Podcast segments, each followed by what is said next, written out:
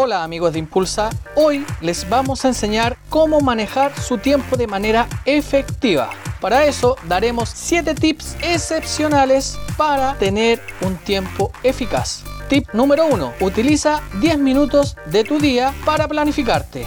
Esto es algo totalmente esencial. Tip número 2. Calendariza todo lo que vayas a hacer. Tip número 3 Identifica el 20% de lo más importante. Tip número 4.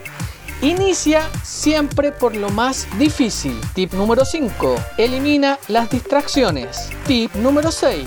Prioriza y no creas que podrás hacer todo en un día.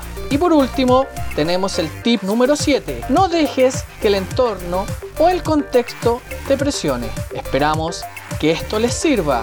Somos Impulsa, entregando una formación 5 integral a cada uno de ustedes.